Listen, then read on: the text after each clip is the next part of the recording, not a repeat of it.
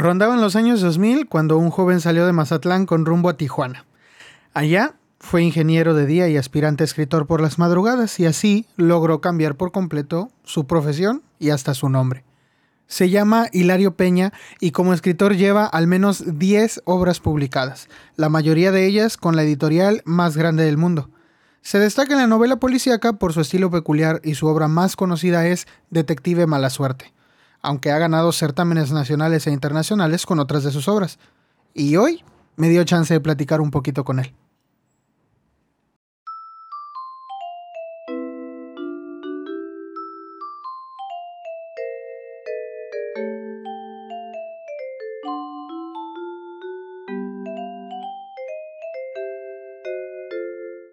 Hola, te doy la bienvenida a El Club del Tío. Soy el tío chido que te recomienda libros. Así que si te gustan los libros y la literatura, estás en el lugar correcto. Pero si no te gustan, déjame convencerte con reseñas, opiniones, recomendaciones o, como hoy, una entrevista. Hoy no estoy solo. Me acompaña un escritor del cual pues tenía muchas ganas de hablar con él. Eh, y pasa como estas veces, no sé, como cuando eras niño y te gustaba mucho ver las caricaturas de superhéroes en la tele y decías, ah, quiero, quiero ser como Spider-Man. y decías, no, pues, no sé, de, repente lo veías en una fiesta infantil o lo veías en la feria y decías, ah, me quiero tomar una foto con él. Y eh, es este momento para mí, es ese fanboy. Eh, ahorita estoy con Hilario Peña. Hilario, ¿qué tal? No, gracias a ti por tenerme aquí en tu podcast, Isaac.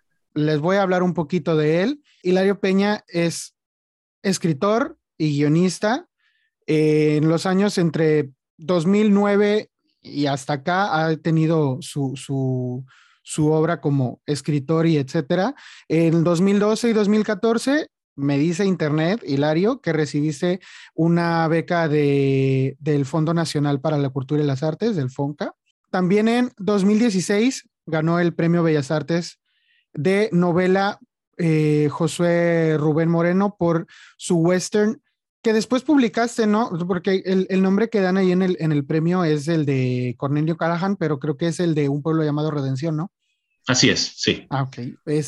esa novela tiene el Premio Nacional de Bellas Artes. El año pasado, antepasado, creo, fuiste mención honorífica de ensayo en el Certamen Internacional de Literatura sobre Juana Inés de la Cruz del Gobierno del Estado de México, con un ensayo que se llama El, el asesino de las mil caras, ¿no? Así es, sí.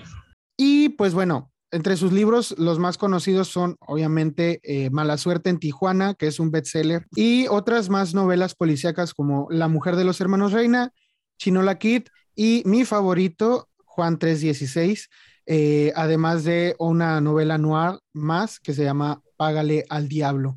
Pues Hilario, tienes buena trayectoria, pero una preguntota que yo tengo y que siempre me pasa cuando, cuando he tenido oportunidad de platicar con alguien que se dedica o, que es escritor, pues, es, ¿cuándo dijiste o cuándo supiste que eras escritor? Pues la, primera parte de mi respuesta es aburrida, es un lugar común, es algo que todo el mundo dice, que ya los escritores deberíamos de parar de decir incluso, y es, primero que nada, soy lector.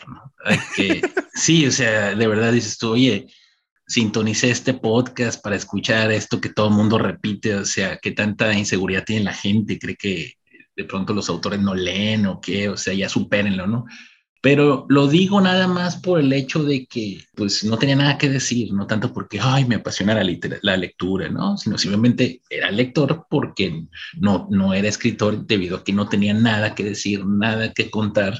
Y sí, definitivamente el género policial como me permitió pensar en, en esto de tener una propuesta y es lo que comentábamos antes de que empezáramos a grabar en la cháchara que traíamos acerca de eso mismo, ¿no? Que sí, por, por la relación entre la violencia y el país en el que nos tocó vivir, los mexicanos este, tenemos un tipo de, novela policial que tiende a ser muy realista porque eh, los hechos de alguna manera confirman, ¿no? Eh, esta proclividad a la violencia, ¿no? Que pues tenemos los mexicanos. Pero, ¿qué pasa con las personas como yo que no lo hacemos por, por ir este, imitando la realidad, sino porque pues, somos apasionados de un género, ¿no? Como el policial, más allá de las coyunturas, ¿no? Porque en aquel entonces pues estaba el sexenio de Calderón. ¿Qué pasa con ese tipo de, lectores? ¿Acaso tienen sus, su novela policial con misterio, con vueltas de tuerca, con la estética propia del noir? No necesariamente con este eh, realismo eh, a toda costa, ¿no?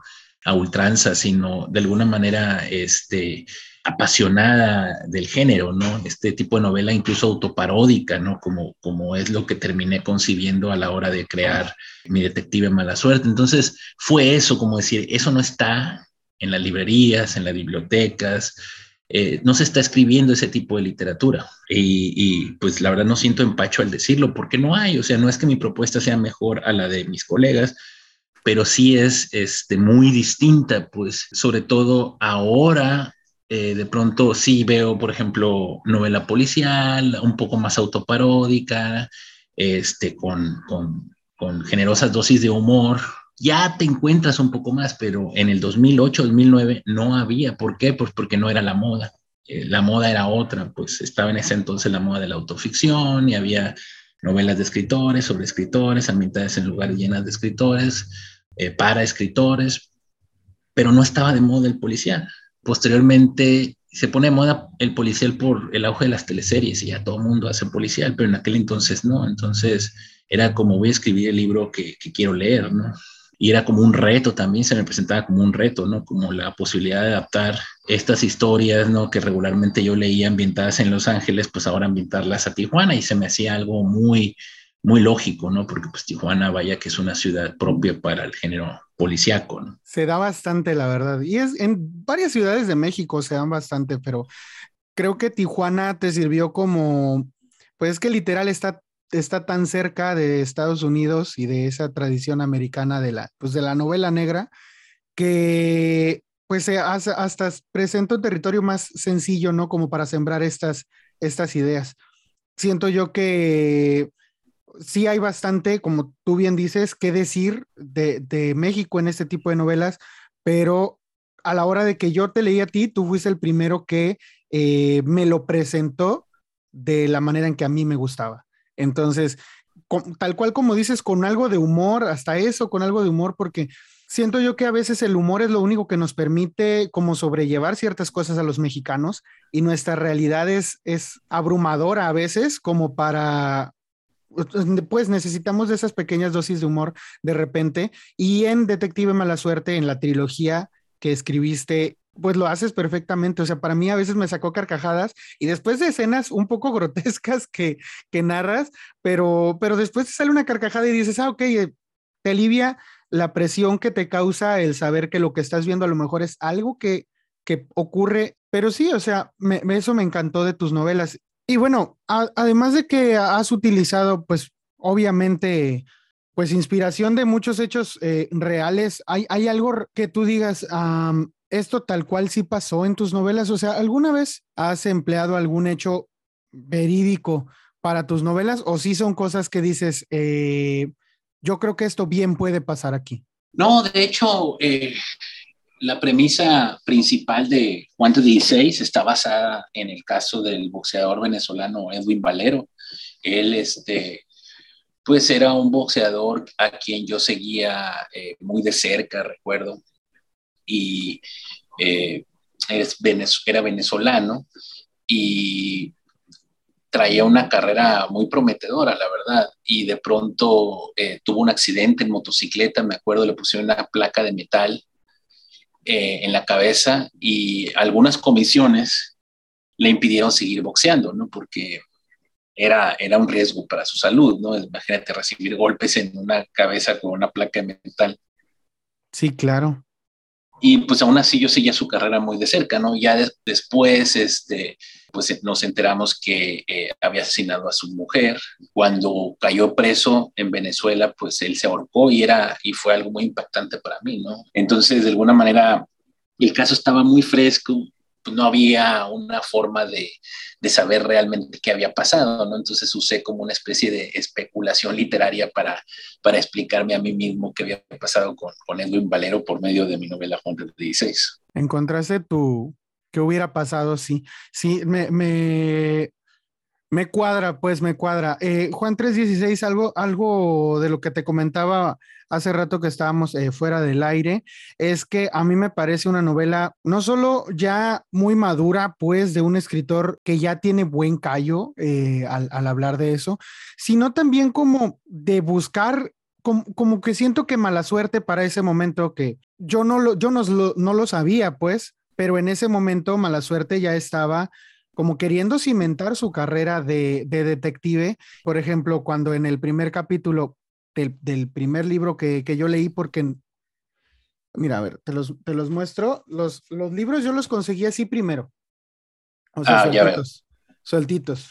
Y después pude conseguirme el tomo que sacaste hace dos años, que, que pues ya vienen todos juntos. Allí fue donde leí la primera novela, pero leyendo así por separado el, libro 3, digámoslo así, yo ya me imaginaba que mala suerte cuando decía que había tenido, que había hecho otras cosas, o por ejemplo que había conocido a Lorena Guzmán, a la Morena, este, antes yo decía, híjole, entonces ya, ya tiene carrera, pero en este libro como que se está cuestionando un poco si seguir con su carrera de detective o no, y siento que hasta, hasta cierto punto mala suerte adquirió cierta madurez en ese, en, ese, en esa historia, siguiendo pues la, pues lo que hubo detrás de lo que le pasó a, este chico, ¿no? A Juan 316. ¿Tengo yo una impresión equivocada o si era eso lo que buscabas hacer? Bueno, realmente, eh, a pesar de que se le conoce como literatura, me gusta que no haya algo así de literal en toda la saga, pues, o sea, no te digo tal cual esto es lo que está ocurriendo o como, o como lo explicas tú, ¿no? Sin embargo, creo que tú lo percibiste de otras maneras y es lo que yo buscaba conseguir, espero haberlo logrado. Por ejemplo, si tú observas el lenguaje, este, notarás que eh, mala suerte en su primer libro, pues está lleno de dudas. Si bien es una persona muy atrabancada, muy echada para adelante, muy torpe incluso, porque pues nunca se cuestiona nada, hay, hay cierta, digamos, eh, inseguridad ¿no? en, su, en su narración, en su testimonio. Y ya para cuando llegamos a Juan de 16, yo creo que mala suerte ya ha encontrado eh, quién es, ¿no? Ya, ya se ha encontrado a sí mismo, ya ha encontrado su profesión y, pues se, se, conduce de una manera muy firme. Y al, al revés, cuando escuchamos hablar a Juan 16, él se parece mucho al mala suerte del, del primer libro. Entonces creo que hay como un intercambio de roles y, y creo que sí hay esta madurez, eh, pero te repito, no, no se manifiesta de manera literal, sino procure este, eh, sugerirla por medio del lenguaje. No sé si lo haya logrado. Fíjate que ahora que lo comentas, creo que viéndolo, como me había enfocado como en, esta, en este otro aspecto, pero tienes razón, la verdad es que sobre todo en los fragmentos del diario, que es donde conocemos como la psique, ¿no? De, de Juan, sí, sí, se, estaba muy, sí, como dudando, ¿no? De, de, de, por ejemplo, su, su, profesión o si de veras tenía como talento, ¿no? Para lo que estaba haciendo, eh, eh, para el boxeo, que era, el, que era que su profesión. Entonces, sí tienes razón, eh, me, parece, me parece muy lógico ahora que me lo, que me lo nombras. pues sí, es, él, él, tal cual era como el que estaba buscando esa, sí será para esto, para lo que sirvo. No, y, y de hecho, este, sí, en toda la saga estoy jugando como estoy cambiando de lo que viene siendo un estilo picaresco, ¿verdad? Este tipo eh, La vida inútil de Pito Pérez, La salida de Tormes, el Periquillo Sarmiento, por ejemplo. Así es, así es, y así el Periquillo Sarmiento, incluso un poco el Quijote también, toda esta novela picaresca, ¿no? Que es totalmente lo opuesto, de hecho, a la novela policial, que no es eh, propiamente picaresca, sino todo lo contrario, es seca. Eh, te repito, el, detective sabe lo que quiere, sabe hacia dónde va, sabe lo que busca. Entonces siempre estoy jugando con estos contrastes, con estos estilos. Entonces, te repito, la primera novela, mucha gente la señala como una novela policíaca, yo digo, no lo es. O sea, ni tenía yo las tablas para hacerlo, no tenía el talento, no tenía el oficio, y yo sabía que no tenía nada de esto, pero dije, bueno, a lo mejor todavía no puedo hacer una novela policíaca porque son muy difíciles, pero ¿qué tal si voy construyendo al personaje? Entonces la primera novela que viene siendo Mala Suerte en Tijuana, que realmente no es una novela en tres actos, es un solo acto y ese acto es la presentación del personaje. ¿no? Tengo un amigo que es un gran escritor que se llama Ronnie Medellín y él me critica mi primera novela de Mala Suerte, que es Mala Suerte en Tijuana, y me dijo, ya, esa pinche novela pues, no trata de nada, cabrón. Este, y, y es verdad, no, no trata de nada. Aún así hay un misterio, hay, se atrapa a un criminal, pero esto no, no, no es eh, un fin en sí mismo, ¿no? El fin realmente es consolidar al personaje. A mí me parece más como compendio, ahora que lo, que lo sacaste con Editorial Océano, me parece más ya una sola novela en tres actos, tal cual como, la, como lo mencionas. Es decir, el primer, el primer libro es tal cual una introducción a, Mala Suerte y cómo terminó siendo el, detective que es ya para, para el libro 3. Y el libro de en medio, como este spin-off que nos da el background de la ciudad en donde... Así es. De hecho, eso es lo que te quería comentar. Sí, si la primera novela es la presentación del personaje, la segunda novela es como la presentación del paisaje. Es decir, Exacto. esta no es Tijuana, esta es mi Tijuana. Esta es la Tijuana de Hilario Peña. Y ya la tercera novela realmente es una novela policíaca en forma, no es este, tan en forma que es una novela muy ortodoxa, muy de la vieja escuela, con, con, vueltas de tuerca, este, con sospechosos que terminan eh, no siendo los culpables, con mujeres fatales, eh, con todos los ingredientes de una novela negra clásica. Entonces, eso es lo que yo quería lograr y me costó muchos años lograrlo y por fin lo conseguí cuando 16. O sea, no quería la típica novela que te venden, ah, esta novela rompe, rompe todos los... Eh, eh, no sé, los clichés del género. Yo decía, pero que es una novela de género sin sus clichés, sin sus este, convenciones. Entonces, al contrario, yo no quería romperlos, yo quería saber cómo funcionaban estos, estas convenciones, eh, ver cuál me servía, cuál no, y hacer una novela eh, policíaca, ahora sí con todas las de la ley. Sí, y a mí, a mí me parece estupendo el resultado. Sobre todo, lo disfruté bastante ahora leyéndolos juntos, pues creo que fue un atino total ponerlos en una sola edición, aunque claro que, le, bueno, sí, sí trabajaste un poco con, o sea, sí le hiciste algunas, algunos arreglitos, ¿no? Claro, sí. De hecho, los arreglos que yo le hice más que nada eh, lograron, eh, pues, afianzar un poco la relación entre las tres obras, ¿no? Eso, sobre todo, eso, eso fue lo que hice. Y había cosas que como que no, no me había dado cuenta que estaban ahí, ¿no? Como por ejemplo, quién es el detective que, que, se da cuenta de que la morena pues, es infiel, ¿no? Pues eh, claro. precisamente mala suerte, ¿no? Entonces todo esto tenía lógica, pero en su momento no lo había visto, ¿no? Pero fuera de eso, creo que no hubo manera de hacerle muchos cambios, ¿no? O sea, por ejemplo, si yo quisiera eh, de alguna manera hacerles un cambio muy radical, las obras a lo mejor las hago un poco políticamente correctas, ¿no? Para que se adapten más a, a, las, pues, a, los tiempos que vivimos, pero realmente no se pudo. Es decir, mala suerte sigue siendo este tipo así como reaccionario, machista, eh, pues muy chapado a la antigua, ¿no? Y, y en ese sentido, pues es, es el mismo personaje. Y, me, y me agrada bastante que no haya tenido como estos, justo hablando sobre la corrección política, porque hay momentos muy puntuales, sobre todo en la, primer, en la primera parte, pues en, en Mala Suerte en Tijuana, en donde como que se, ve al machito que es, eh, Mala Suerte y, y, no se esconde, porque pues, él así es, o sea, él viene de un pueblito en donde todos así son y cuando llega a una ciudad tan grande en donde puede encontrarse quizá eh, en esta... Eh, ¿cómo se llama? En, en este cultural, ¿no? Bueno, este, precisamente quiero referir a esta escena en donde está en un casting ah. con bailarines este, exóticos Y, él está haciendo su, pues gala de su, de su frase, ¿no? De que él dice que él es feo, pero de buen cuerpo y por, por eso va al casting. Y, y entonces en, en, esta se nota muchísimo que es un, que es un machirulo, que es, que es un machito, que, que, está muy chapado a la antigua y no te brincas estas pues estas cosas que a lo mejor hace 10 años que escribías la primera eh, versión de estas historias, eh, quizá no y hubieran hecho tanto ruido, pero que ahora probablemente más de uno se ha de haber molestado. ¿Cómo, cómo, has recibido tú alguna, alguna vez este tipo de críticas? ¿Alguien te ha dicho es que eso no está bien, no lo deberías de haber puesto? No, de hecho, este, justo como, como tú lo mencionas, así lo veo yo, es decir, eh, ni aplaudo ese tipo de actitudes en la vida real, pero este es un personaje, ¿no? Y es un personaje que creo que es un personaje complejo, ¿no? Y creo que es el acierto de, de pues, la novela en general, ¿no? O de la saga incluso, su personaje. Hay un personaje, tú piensas en mala suerte y sabes qué tipo eh, es, ¿no? Entonces, eh, hubiera sido de alguna manera muy falso de mi parte, pues, mover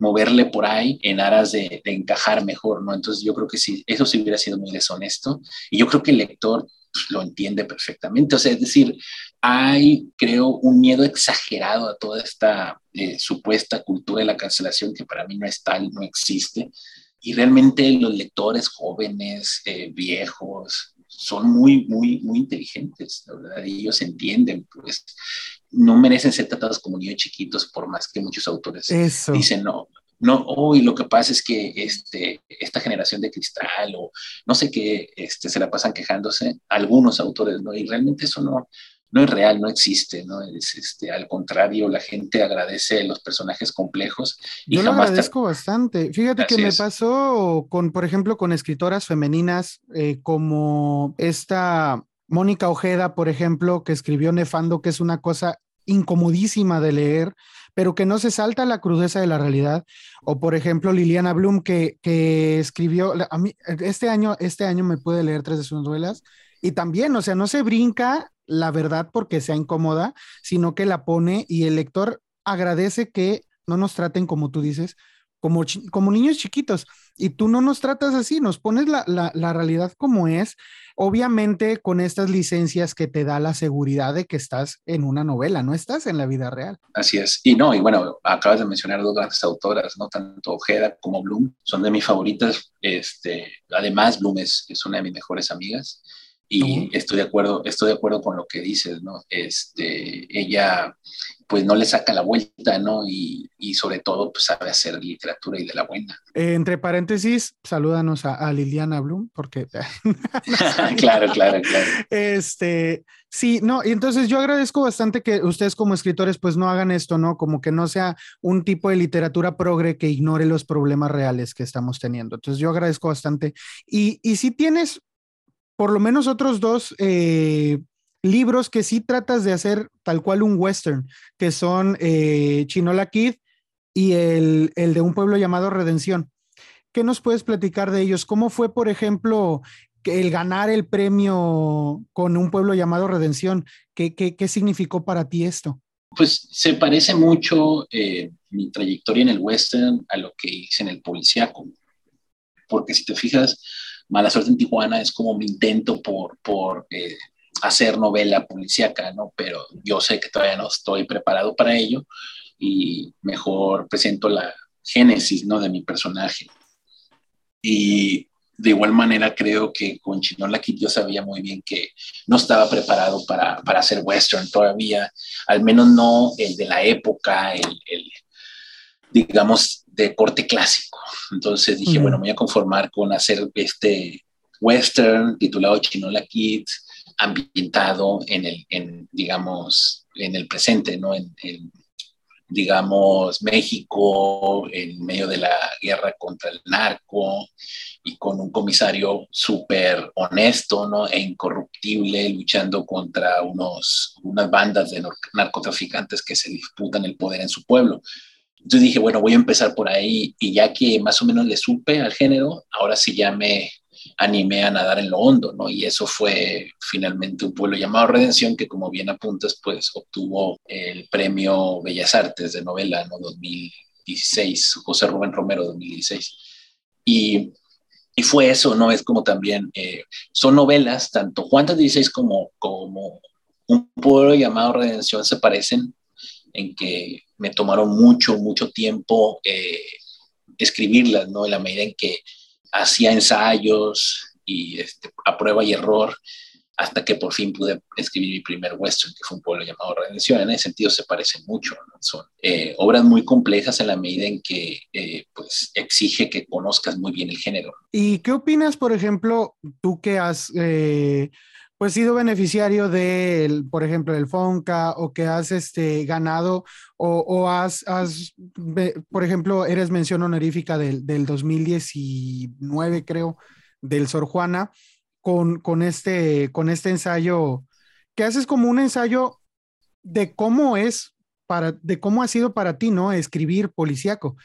Eh, pero, ¿qué opinas tú de esta gente que a veces dice, no, es que eh, estos certámenes, estos premios, están como ya muy dados a gente que ya tiene trayectoria, deberían de dárselo a gente que, que no ha escrito nada o, no sé, ¿qué, ¿qué, opinión te da ese tipo de, de, respuestas cuando se dicen los nombres de los ganadores? No sé, tengo como eh, posturas muy ya, muy hechas, ¿no? Al respecto. Número uno, si tú alguna vez aceptas una mención honorífica, ya no digamos un premio o una, o una beca, si llegas a, a recibir incluso una mención honorífica, ya yo creo que ya te tienes que callar, porque no puedes decir las reglas del juego son justas solo cuando yo gano, cuando pierdo son injustas, ¿no? Entonces, este, pues ahora sí que este, o somos o no somos, ¿no? Todos coludos o todos rabones. Entonces creo que, creo que no tiene nada de malo, tampoco puedo ser una especie de facho este, diciendo, no, es que eh, la República de las Letras es incorruptible, todos somos bien honestos. No, no me parece que sea una postura razonable, para nada. Y no me voy a poner a defender un sistema que es a todas luces perfectible, pero, pero te digo, en, la medida en que yo he sido beneficiario, beneficiario de apoyos, de premios, pues yo ya siento que soy parte del sistema, me explico, así sea de manera periférica, así, sea, así sea de manera periférica, pero soy parte del sistema, entonces por mi parte yo no puedo decir nada, ¿no? Te repito, si hay un chavo que, que siente que no está haciendo, recibiendo el reconocimiento que merece, jamás lo criticaría yo.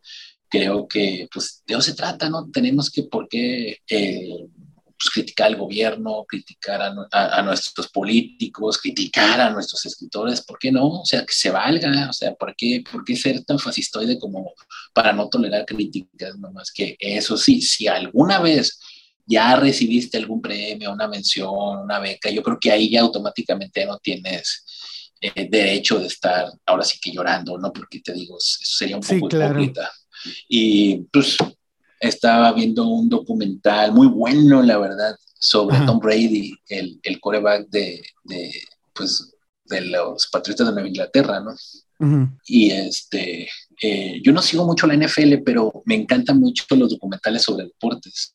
Y, este, y, y, estaba fascinado por la manera en que este hombre, pues que no es feo, eh, um, rubio, de buena familia, pues estaba viendo que fue seleccionado a la NFL en el lugar 200, es decir, hubo 199 eh, atletas que fueron elegidos este año primero que él. Cuando él este, jugó muy bien eh, su último año eh, en el colegial, tuvo, digamos, un gran año, pero los, los scouts, los reclutadores, los visores de la NFL lo hacían menos porque pues, es un tipo con un cuerpo, digamos, no muy atlético, él no es muy rápido, no tenía el mejor brazo y siempre ha sufrido desprecios por todo eso, ¿no? Entonces, en teoría, él debería ser un beneficiado porque, repito, es blanco. Eh. Sí, claro. Está como, como el estereotipo del ganador americano. Exacto, el ganador, a lo mejor tenía tanto el estereotipo que por eso decían esto es demasiado bueno para ser verdad. ¿no? Entonces lo estuvieron eh, desdeñando y cuando llega a la NFL, él era el reemplazo incluso de, pues, de un coreback que yo recuerdo era muy famoso en aquel entonces, que era Drew Bledsoe. Y pues ni modo, o sea, a estar ahí esperando a que Drew Bledsoe se lastimara para por fin entrar y demostrar lo que podía hacer. Entonces, se parece un poco a las letras porque este, pues es estar tocando y tocando puertas y tocando puertas y tocando puertas y mucha gente que espera como una especie de éxito instantáneo, más que nada por envidia, porque ve otros ejemplos y dice, oye, este, ¿y por qué tal persona le está yendo muy bien si acaba de llegar? Bueno, eso no te preocupa a ti, eso. Claro. O sea, ¿qué te, qué te importa? ¿no? Tú haz tu propia lucha. es decir, ¿qué hubiera pasado si Tom Brady hubiera dicho, es que a la chingada, o sea, ya me cansé de mostrar y nadie me toma en cuenta?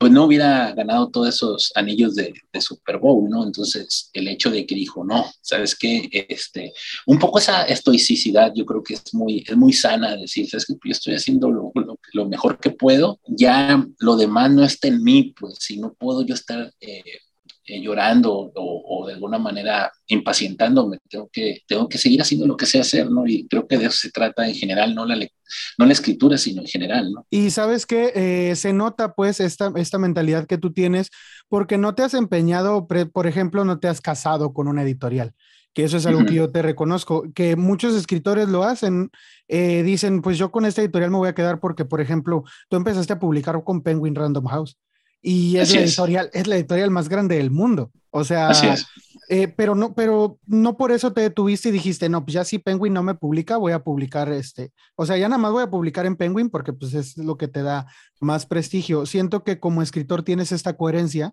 que pues al final de cuentas, por ejemplo, publicaste con Nitro Press, que aunque es una, es una editorial que eh, es, es, ya tiene sus años, para mí es como un poco underground, es, es como, pues es sumamente independiente, pero, pero le echa muchas ganas a lo que escribe y, cosas que he podido leer de ellos me han agradado bastante y tienen como este espíritu de el escritor, otra, vez volvemos con, con, contigo, que tenías algo que decir y lo quisiste decir y ese fue el medio que utilizaste porque pues era lo que tenías que, hacer para que saliera.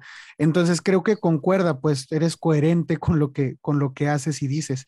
Y hablando, por ejemplo, sobre, sobre esto, ¿cómo, ha sido tu experiencia con las editoriales?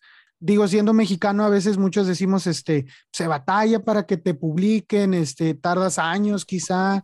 Eh, ¿Cómo te ha ido a ti? ¿Te ha, pasado algo así? No, realmente no. Fue, son historias las que tengo muy aburridas, ¿no? Porque sí fue, sí fue eh, enviar el manuscrito y que te lo acepten. ¿Por qué? Porque pues de alguna manera nunca seguí modas, pues al contrario, creo que me anticipé un poco a las modas, pues y eso es, es importante. Yo, yo con toda honestidad y no con falsa modestia, yo digo que sí, eh, yo ahorita en el 2000 digamos, 22 eh, quisiera enviar Mala Suerte en Tijuana a, a, Penguin, jamás este, la publicarían. ¿Por qué? Porque ya está saturado de eso. Pero en su momento pues, no había ese tipo de, libros, ¿no? Y, creo que se trata un poco de eso, de no seguir modas, o sea, eh, porque para cuando tú sigues la moda, empiezas a escribir tu libro, terminas tu libro, ya el mercado ya está saturado, ¿verdad? Entonces, creo que un poco va por ahí, ¿no? Y, pues no batallé, pero ¿por qué? Porque de alguna manera yo creo que sí tenía una especie de visión, pues, es decir, entonces, no, la gente dice, no, es que yo quiero, llamémosle triunfar, ¿no? Eh, usemos ese verbo por lo pronto. Eh, yo quiero triunfar eh, bajo mis condiciones y la verdad no es así. O sea, por más que, que, quieras este, aferrarte a algo, pues si, si en ese momento no es lo que se está leyendo, pues va a estar muy difícil, ¿no? Entonces, sí, yo creo que fue sencilla en la medida en que, en que creo que me, me anticipé un poco a lo que pues iba a estar de moda y más que nada porque pues, pues yo no veo teleseries, no sigo este tipo de cosas y creo que eh, al margen de, ah, es que ya apareció la serie de True Detective, entonces yo voy a ser detective, ¿no? O sea, yo desde antes ya estaba haciendo eso, ¿no? Entonces, este, eso es lo que creo que la gente no, no, no entiende muy bien, pues, o sea, y cuando hablo de no seguir modas, otra manera de expresarlo es siendo un poco más original, ¿no? Siendo un poco más, este, pues sí, auténtico, creo que. Eh, y, a, mí tus novelas me parecen súper auténticas. O sea, la primera, la primera este, edición de, de, Mala Suerte en Tijuana, para mí, que la acabo de leer, porque pues leí los libros en desorden, ¿no? Yo los leí, de hecho, los leí de atrás para adelante. Eh, pero, pero me pareció tan refrescante me pareció algo que, que no estaban, en realidad no lo estaba haciendo nadie, pero también me recordó un poquito, para serte honesto, cuando yo lo terminé de leer, dije, yo acabo de ver una película policial donde el, santo, el, el, el enmascarado de plata, este, era el detective encargado de destruir a una amenaza este, interestelar, ¿no? A un extraterrestre, que al final de cuentas también tienes esto como ecléptico en, tu, en tus libros, que por lo menos en Mala Suerte, pues también le metes un poco de ciencia ficción, un poquito de, de horror cósmico y todo esto, que pues en una novela tradicional que intenta ser policíaca, pues no vas a encontrar nada de eso, te vas a encontrar pues descripciones de, de los vicios del protagonista y, descripciones sórdidas de la ciudad en donde está y como que todo eso se agradece, o por lo menos yo lo agradezco bastante, que hayas decidido tomar estos, eh, como esas cositas, se nota que eran como que son cosas que tú leías o, o, que te gustaban y las pusiste y cuadran perfecto y aparte pues hacen más amena la lectura y aparte te hacen ver pues que estás leyendo un libro que de verdad tenía pues cierto espíritu, por decirlo así. Eh, no es un libro hecho como con una fórmula y ya para venderlo, sino que es algo que surgió desde el, ímpetu del, artista. A, a, eso me refiero. Sí, claro, este, eso es yo creo que lo que marca la diferencia, ¿no? Este, modestia aparte. Entonces, sí, ahorita creo que eh, sigue siendo sencillo publicar, la verdad, pero pues chiste es precisamente anticiparse un poco ¿no? a, lo que, a lo que de pronto está de moda. Yo de pronto siento que eh, esto de la serie de HBO como que dictan demasiado, pues, este, eh, eh, lo que se está escribiendo, ¿no? Esto, tú puedes notarlo rápidamente, ¿no? Este, sale una serie así y eso es lo que se pone de moda y pues si, si escribes bajo esas condiciones, pues ahí sí va a ser muy difícil eh, lograr publicar. Entonces creo que eh, es una cualidad que como bien apuntas tiene mala suerte que en su momento yo creo que sí fue algo muy novedoso. ¿no? Y lo sigue repito, siendo. Y lo sigue modestia, siendo. modestia aparte, modestia aparte, creo que sí es, es eso.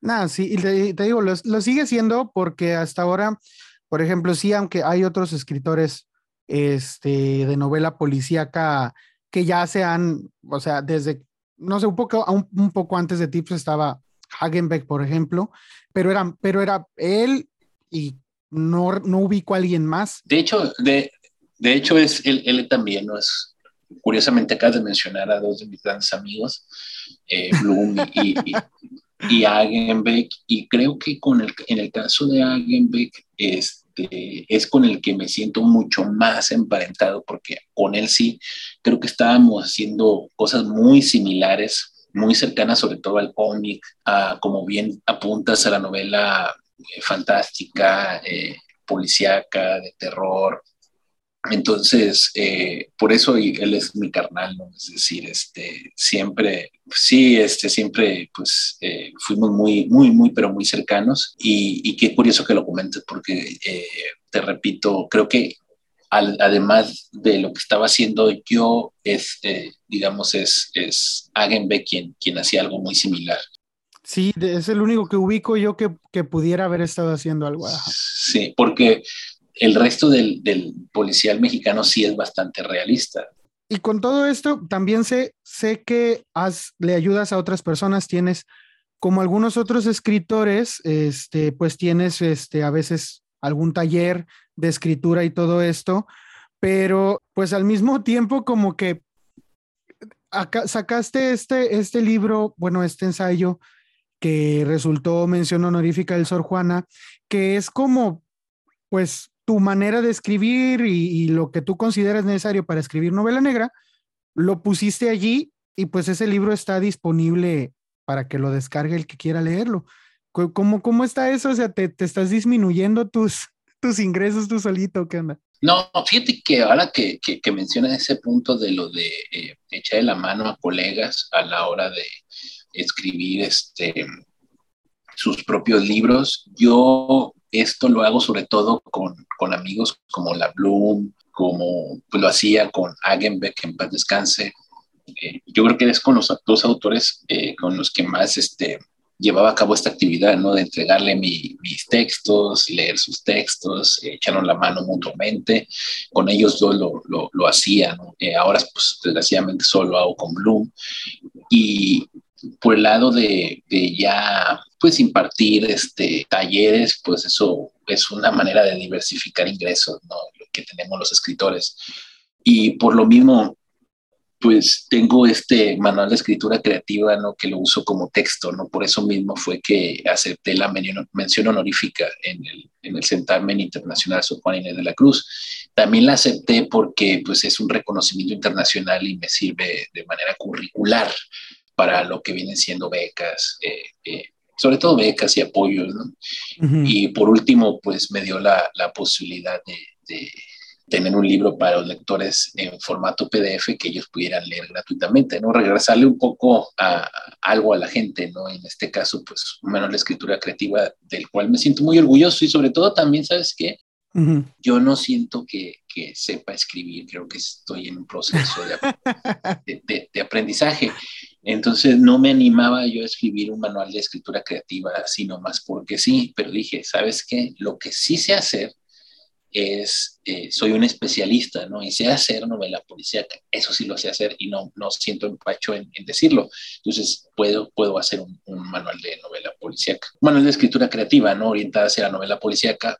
Y, este, y por eso también me animé a hacerlo, pero eh, yo ya creo que lo que vienen siendo otros géneros, pues apenas lo estoy aprendiendo como obviamente siempre he leído de todo, pero apenas estoy aprendiendo a escribir otras cosas que no sea western, y novela policíaca que pues como ya te he mencionado, pues me tomó muchos años saber cómo se hacían estas cosas.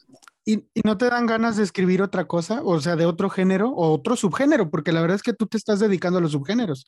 Sí, de hecho, sí, es, es como mi proyecto, ¿no? Como, como escritor, eh, hacer una novela inscrita en cada subgénero. Y ahorita justo estoy en una novela, bueno, terminé una novela juvenil eh, de high fantasy, ¿no? Entonces, este, Mira nada más, primicia para los sobrinos. Sí, de hecho no una, sino dos novelas juveniles. Ah, vayan pues. Entonces, pero, pero la gente podría preguntarse, oye, ¿qué fue de Hilario Peña? Porque ya no sacó nada. Es, es, lo mismo que me pasó con Redención, es lo mismo que me pasó con Detective Mala Suerte, pues son obras que me llevan mucho, muchos años completarlas, porque no, no solo se trata de, de escribirlas, sino eh, aprender ese, ese género en particular, ¿no? ya sea el western, el policíaco, la fantasía. Este, no es nada más te escribo una novela y ya, ¿no? Este, eh, hay que saber cómo funcionan todas sus convenciones, por qué están ahí. Este... Exacto, y como decías al principio, que es lo más trillado del mundo, pero pues sí hay que leer un poco también de repente para, para, para ver qué, qué hay, ¿no? O, o, cómo funciona la cosa. Entonces, Así es pues sí, se entiende que pues te lleve un rato, pero pues mira, la verdad es que honestamente a mí me parece que ha sido muy prolífico en, en, el periodo en el que has empezado, desde que comenzaste actividades como escritor tal cual, eh, que publicaste tu primer libro hasta ahorita, la verdad es que a mí me parece que son como unos 10 años muy fructíferos y, y, espero, espero poder como fan leer otros 20 o 30 años más, la verdad, Hilario. Ojalá, ojalá hice el caso, sí. Eh, ahora, tengo tres preguntas que le hago a los escritores cuando los invito. En parte, pues ya me has eh, contestado la primera de ellas, pero pues te la voy a hacer. ¿Qué opinas tú de eh, esto de circular PDFs? Libros electrónicos, pues, que descargas pero no los pagas. ¿Qué, qué opinas de eso? Mira, yo creo que el PDF es un formato tan molesto, tan poco amigable, que el hecho de que alguien se tome la molestia de, leerte eh, en ese formato señala dos cosas. Una, que tiene un genuino interés por tu obra y dos, que no tiene varo, pues entonces, eh, y número tres, además, a diferencia de lo que ocurre con la música y con el cine, creo que la literatura no se ha visto tan golpeada por la piratería, ¿no? Es decir, el lector compra, ¿verdad? Compra sus libros, a menos de que no tenga varo, pues va a recurrir al PDF, ¿no? Entonces, sinceramente, yo no, no soy muy apasionado de eh, eh, rasgar mis vestiduras y decir, ay, no puedo creer, acabo de ver mi, mi libro en una página pirata. Yo creo que digo, ya le digo, si esa página pirata este, decidió que Hilario Peña es lo suficientemente importante como para tenerlo ahí en su catálogo, pues digo yo, pues no estoy haciendo las cosas tan mal. Entonces, claro. o sea, la verdad no es un tema que me apasione mucho y, y, no es un tema que, que, me, que me rasgue las vestiduras, al contrario, este, creo que, eh, repito, ¿no? El, el, el melómano que escucha música pirata, este, muchas de las veces sí tiene varo para comprar un disco y dice, no, es que esto está gratis, lo voy a... Pero la literatura es muy diferente, es decir, es, es una actividad eh, que, que, depende mucho del libro objeto, ¿no? Que, que, te llevas a la cama, que te acuestas con él, que te despiertas con él y te lo llevas al metro. Entonces hay una relación entre el libro como objeto y el lector que es muy distinta a la relación que tiene el melómano con, con un vinilo, con un disco. Es, es creo que es, es, muy distinta. El, el, libro ejerce, este, pues yo creo que, pues un cariño, ¿no? Mucho sí. más fuerte, ¿no? Tan, tan solo eh, mi hija, sobre todo, cómo cuida sus libros, cómo lo, hace sus inventarios, o sea, eh, habla de que el que lee por en PDF lo hace por necesidad, ¿no? Y, y sobre todo curiosidad. Y ahorita que hablas un poco como sobre, sobre todo por los melómanos, porque pues es lo primero que se me ocurrió. ¿Qué opinas de los audiolibros? Fíjate que creo que eh, es algo que había, era un punto ciego de los autores. Estaban muy clavados con la palabra escrita, cómo, cómo luce en la página, solemos acomodar incluso los párrafos, que sea agradable a la vista. Yo recuerdo Brad Easton Ellis, el autor de American Psycho, uh -huh. eh, de Los Informantes, de Menos que Cero, de muchas obras más, él, de, él decía que él, él, cuida como una especie de estética de la página. Y eso es verdad, pero creo que este punto ciego del que hablo, al menos en México, era, ¿y qué tal? Este, ahora sí que la adaptación oral de tu literatura. Siempre, además, o sea, y, y, repito, es un punto ciego porque todo el mundo está obsesionado con los medios audiovisuales como el cine, las teleseries. Y digo yo, para mí la adaptación más importante es la adaptación de tu libro en audiolibro, porque eh, muchas veces uno le tiene que leer a sus hijos un libro.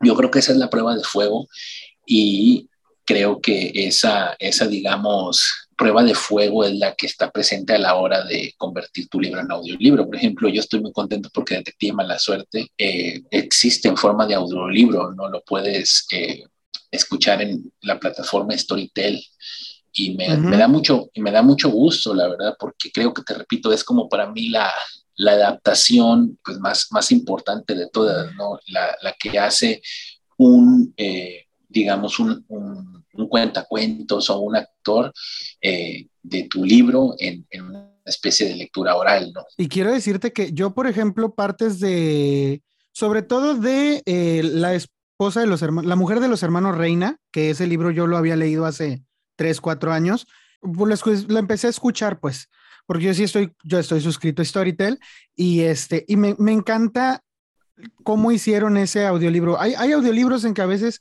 uno como escucha no soporta la voz de quien está leyendo, honestamente, y lo descarto. Si, si a mí me pasa eso, yo descarto ese libro y pues ni modo, no lo, no lo escucho, a lo mejor lo leo cuando lo consiga en papel. Pero quiero que sepas que Víctor Bedoya, porque así se llama, no lo conozco y no sé si tú lo conozcas, pero a, mí me encantaron todos los acentos que hizo, tanto de mala suerte como de todos los demás personajes, porque tiene, tiene, el, tiene el toque el tipo para hacer tu audiolibro. A mí me pareció un, un muy, muy buen audiolibro. La, la, la conversión pues que hicieron me pareció magnífica y escogieron un, a un lector estupendo para, para mala suerte, para detective mala suerte. A mí, a mí también me gustó mucho, la verdad, sí me gustó mucho y se lo dije. El único problema de los audiolibros en México es que creo que la gente no está tan acostumbrados a ellos, pero eh, porque eh, ellos a huevo quieren radionovela. Y yo te claro. voy a decir, de audiolibro a radionovela, yo te prefiero una, un audiolibro, la verdad. Imagínate, porque si estás en manos del escritor en todo momento, obviamente eh, eh, por medio de la interpretación del actor. Entonces, que no hay guionistas, este, no hay eh, ingenieros de sonido eh, generando efectos, o sea, nada más es el, el, el productor, el, el, actor y el escritor, y nada más. Y ese minimalismo me gusta mucho, la verdad. Entonces, creo que no ha tenido tanto éxito el audiolibro en México solo por eso, porque eh, a huevo queremos eh, Calimán. Este, sí. Sí, la verdad. Sí, sí, sí. Y, que, y que también hay una, bueno, hay una versión, versión de Calimán en este, remasterizada no, o sea, nueva, lo volvieron a grabar, este, ya hay una, y pues, me la empecé a escuchar y está muy chido, pero no es para nada un audiolibro.